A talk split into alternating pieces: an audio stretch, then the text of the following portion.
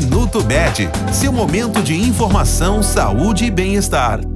Dando sequência ao tema desta semana, a esclerose múltipla, muitas pessoas têm dúvidas em relação ao surgimento da doença. A causa é desconhecida, mas envolve um ataque pelo sistema imunológico contra os próprios tecidos do corpo, o que chamamos de reação autoimune.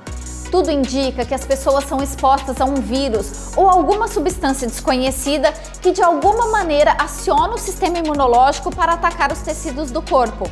Históricos familiares da doença, fatores ambientais e tabagismo também podem estar associados ao seu surgimento. Os sintomas geralmente estão relacionados com as sensações e com a mobilidade. Este foi o Minuto Med, Medicina Diagnóstica. Responsável técnico, Dr. Aloysio Abud, CRM 31912. Agende seus exames pelo telefone 16 35140700.